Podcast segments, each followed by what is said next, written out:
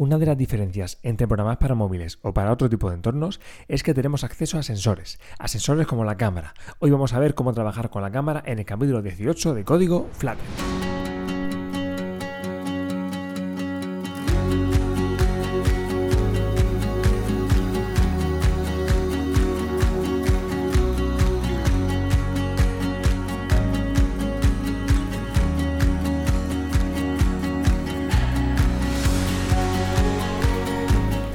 ¿Qué tal? Bienvenidos a Código Flutter, bienvenidos a un capítulo más de este podcast que se emite cada martes a las 7 de la mañana, si no pasa nada, y en el que hablamos de Flutter, de este SDK de programación para dispositivos móviles multiplataforma que nos permite programar tanto para iOS como para Android eh, con una misma base de código, con una calidad nativa y de forma muy productiva, ¿vale? Es un SDK, por si acabáis de llegar, es un SDK de, bueno, de Google que ha sacado hace relativamente poco y que está empezando y que tiene, bueno, tenemos mucho de qué hablar sobre él. Así que, bueno, pues si os interesa, ya sabéis, aquí nos tenéis cada martes tempranito para hablar de cositas de Flutter. ¿Y hoy de qué vamos a hablar? Pues hoy vamos a hablar de la cámara, ¿vale? Como decía, una de las cosas que a mí más me gustan de programar para móviles es que tenemos acceso a sensores, ¿vale? Mm, también me gusta programar para web, me gusta hacer otras cosas, ¿no? Pero pero lo cierto es que programar para móviles tiene ese punto extra de que tenemos acceso a, a, un juguete prácticamente, ¿vale? Yo cuando era pequeño soñaba realmente con, con, con, tener algo como lo que tenemos ahora todo el mundo, ¿vale? Un dispositivo tan fino, tan pequeño, que sea capaz de reproducir vídeo, de reproducir audio, de grabar audio, de conectarse a internet, de enviar cosas a otros dispositivos, de, sacar fotografías, de, tener sensores de movimiento, de no sé, de tener todo lo que tiene, ¿vale? De GPS, vamos, GPS que es una maravilla, o sea que, que te diga en qué posición exacta del mundo estás. Que sea capaz de decirte en qué posición exacta del mundo, a qué posición quieres ir y cómo llegar hasta ese sitio, eso es y que sea gratuito y que sea, y que sea barato el dispositivo, porque es barato, porque tú puedes tener un dispositivo relativamente barato que sea capaz de hacer todo esto. Entonces, pues bueno, estamos acostumbrados, pero en fin, esto es el futuro aquí y ahora, esto es genial. Y nosotros, como programadores, somos capaces de jugar con todo eso. O sea, somos capaces de decir, bueno, creo una, una nueva aplicación que acceda a la cámara, que haga tres fotos, que la suba a internet, que en un servidor se, yo que sé, se partan en tres, que me las baje, que, eso le meta voz, que, le haga, que haga un vídeo, que si muevo el móvil se, se ejecute, yo que sé, puedes hacer mil cosas, ¿no? Entonces es, bueno, pues es ese plus de que hace que sea más divertido programar para móviles y hace que sea, bueno, pues un, un, entorno que, que, tiene unas posibilidades que otros entornos no tienen, ¿vale? Por la movilidad, por los sensores que decíamos, ¿vale? Tiene unas, unas posibilidades para hacer ideas diferentes de proyectos que con otro tipo de entornos pues no tenemos, ¿vale? Lo que sea ni mejor ni peor, simplemente es diferente y tiene ese punto extra, por lo menos para mi gusto. Total, ¿por qué he suelto este rollo? Porque hoy quería hablar sobre la cámara, ¿vale? ¿Cómo podemos acceder a la cámara? Pues eh, sorpresa, sorpresa, mediante plugins, ¿vale? Como decíamos siempre, como siempre decimos, lo chulo de Flutter es que tiene este, esta forma, esta idea de poder generar la interfaz gráfica de forma que sea independiente al sistema operativo, ¿vale? Tiene su propio motor de renderizado gráfico, como ya sabéis, que es capaz de pintar botones, pintar menús, pintar cosas como que se parecen mucho a las nativas, pero en realidad son cosas que se pintan desde cero, ¿vale? Es como si fuera un videojuego, pero en vez de pintar personajes, pinta mm, elementos de interfaz gráfica de aplicación, ¿vale? Para entendernos, como siempre decimos, ¿vale? No estoy diciendo nada nuevo. Pero eh, en este caso, si queremos acceder, por ejemplo, a la cámara, eso ya no es algo de interfaz gráfica. Eso ya no es algo que Flutter pueda crear. Aquí sí tendríamos que acceder al sistema operativo y decirle, sistema operativo, necesito que me des acceso a tu dispositivo y en concreto a la cámara. Y aquí ya poco puede hacer Flutter. Así que ya lo que necesitamos ahora sí o sí es crear algo nativo. Necesitamos que tanto para iOS como para Android haya ahí un código nativo, ¿eh? Eh, cada uno en el lenguaje que más te guste, para pedir esa información para decirle, oye, mm, dispositivo, dame una foto, eh, accede a, la carpeta de las imágenes eh, y dame el fichero eh, que acabas de crear con la fotografía que acabas de sacar. Y eso, pues como decía, es código nativo, eso es algo nativo.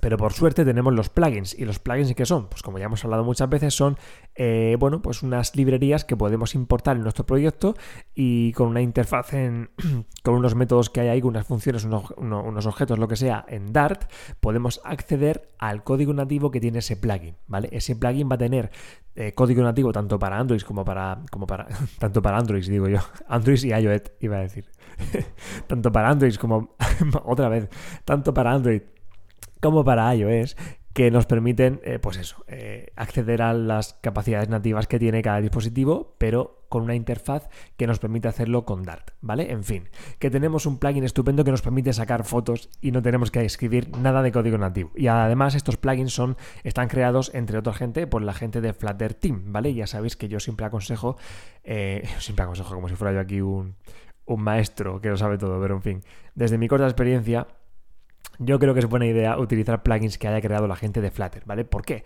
Porque eso nos da una garantía de que están cuidados, de que van a estar cuidados sobre todo y de que van a estar siempre actualizados, ¿vale?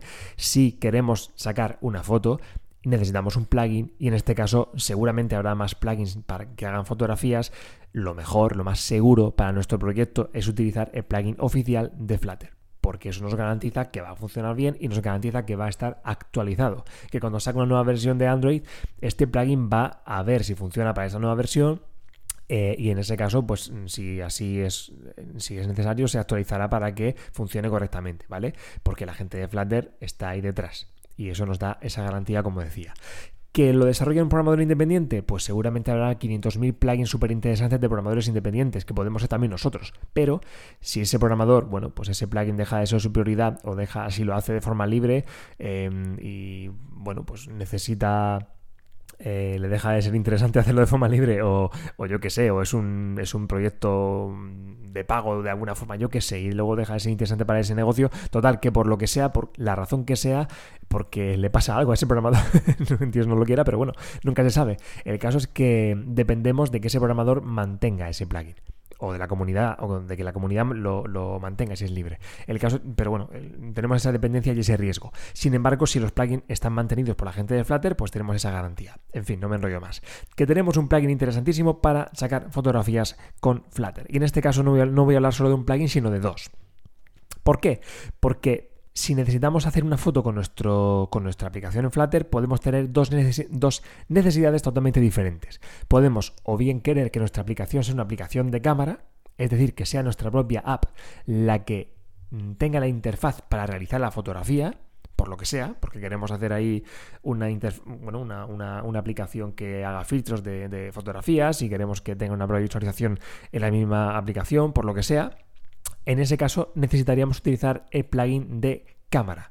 Un nombre muy original, nombre muy intuitivo eh, y bueno, pues ese es el nombre del plugin, ¿vale? Cámara, si lo buscáis como cámara, aún así dejaré un enlace por aquí en las notas del programa. Pero si vais aquí al pub.dev, que por cierto, pub.dev lo han actualizado hace poquito, tiene una interfaz gráfica nueva, hace poquito creo que ha sido hoy, porque yo ayer lo miré y no, creo que no estaba así, igual me equivoco, pero bueno, tiene una interfaz diferente muy minimalista, muy chula. A mí me gusta mucho. En fin, eh, volvemos al tema. En fin, el plugin de cámara. El plugin de cámara, como decía, nos permite eh, trabajar con la cámara, con la interfaz de, la cámara nativa dentro de nuestra propia aplicación, ¿vale? Nos, va a permitir crear un widget que nos permita ver la previsualización de lo que ve la cámara cualquiera de las cámaras, porque también con, con, este plugin tenemos acceso a las diferentes cámaras, tanto la frontal como la lateral. Uy, la, lateral. Tanto la frontal como en la delantera. ¿Vale? Si algún móvil tiene más cámaras, pues bueno, pues imagino que también tenemos acceso. El caso es que podemos elegir con qué cámara queremos trabajar.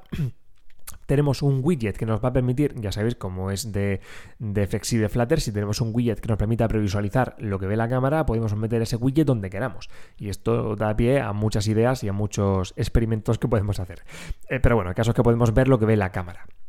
Y luego, bueno, pues tampoco voy a escribir aquí el código, pero mediante una serie de clases tenemos un controlador que nos va a permitir, bueno, pues eh, especificar eh, cosas como la resolución a la que queremos eh, ver la foto, sacar la foto, nos va a permitir, bueno, inicializar una serie de, opciones y, bueno, pues en fin, tenemos, si vais a la documentación del plugin lo vais a ver claramente, a mi intención es que sepáis eso, que para acceder a la cámara necesitáis un plugin porque es necesario sí o sí escribir código nativo para pedirle al sistema operativo y por tanto al dispositivo eh, que nos den información de ese sensor. Y eso no lo podemos hacer con Flutter, lo tenemos que hacer con un plugin. Y que existe este plugin oficial que se llama Cámara, que es de la gente de Flutter, que funciona bien, que está probado y que va a estar probado y que nos permite acceder a esto. Tenemos también que añadir una serie de, de dependencias, creo que tenemos que especificar una versión mínima de Android para que funcione el plugin. Creo que tenemos que indicar una serie de, requisitos en el info.please de, para iOS eh, y bueno, algunas cositas que vienen descritas muy bien en, la página de perdón, de plugin, como digo. Pero aparte de este plugin, que es, como repito, es que nos permite trabajar con la cámara dentro de la propia aplicación, tenemos también otra opción.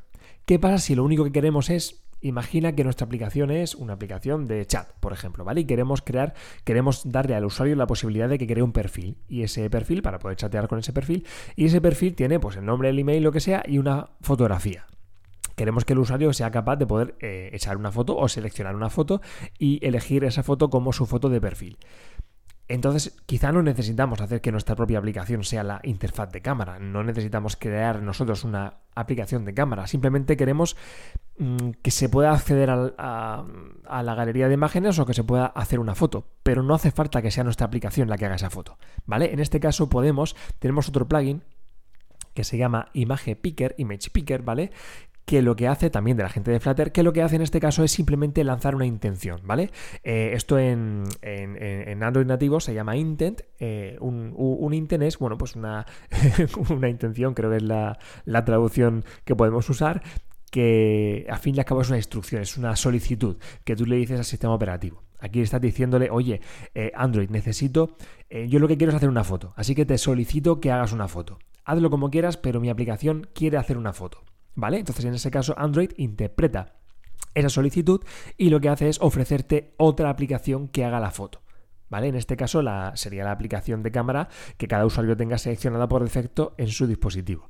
Así que si nuestra aplicación en Flutter necesita hacer una imagen, lanzará esta solicitud, este intent, eh, el dispositivo lo interpretará, lo solucionará con otra aplicación que sea capaz de hacer la foto hacemos la foto con esa aplicación y volveremos a nuestra aplicación de Flutter con ese fichero de imagen. ¿Vale? Así que no es nuestra aplicación la que propiamente hace la foto, sino que solicitamos que otra la haga por nosotros.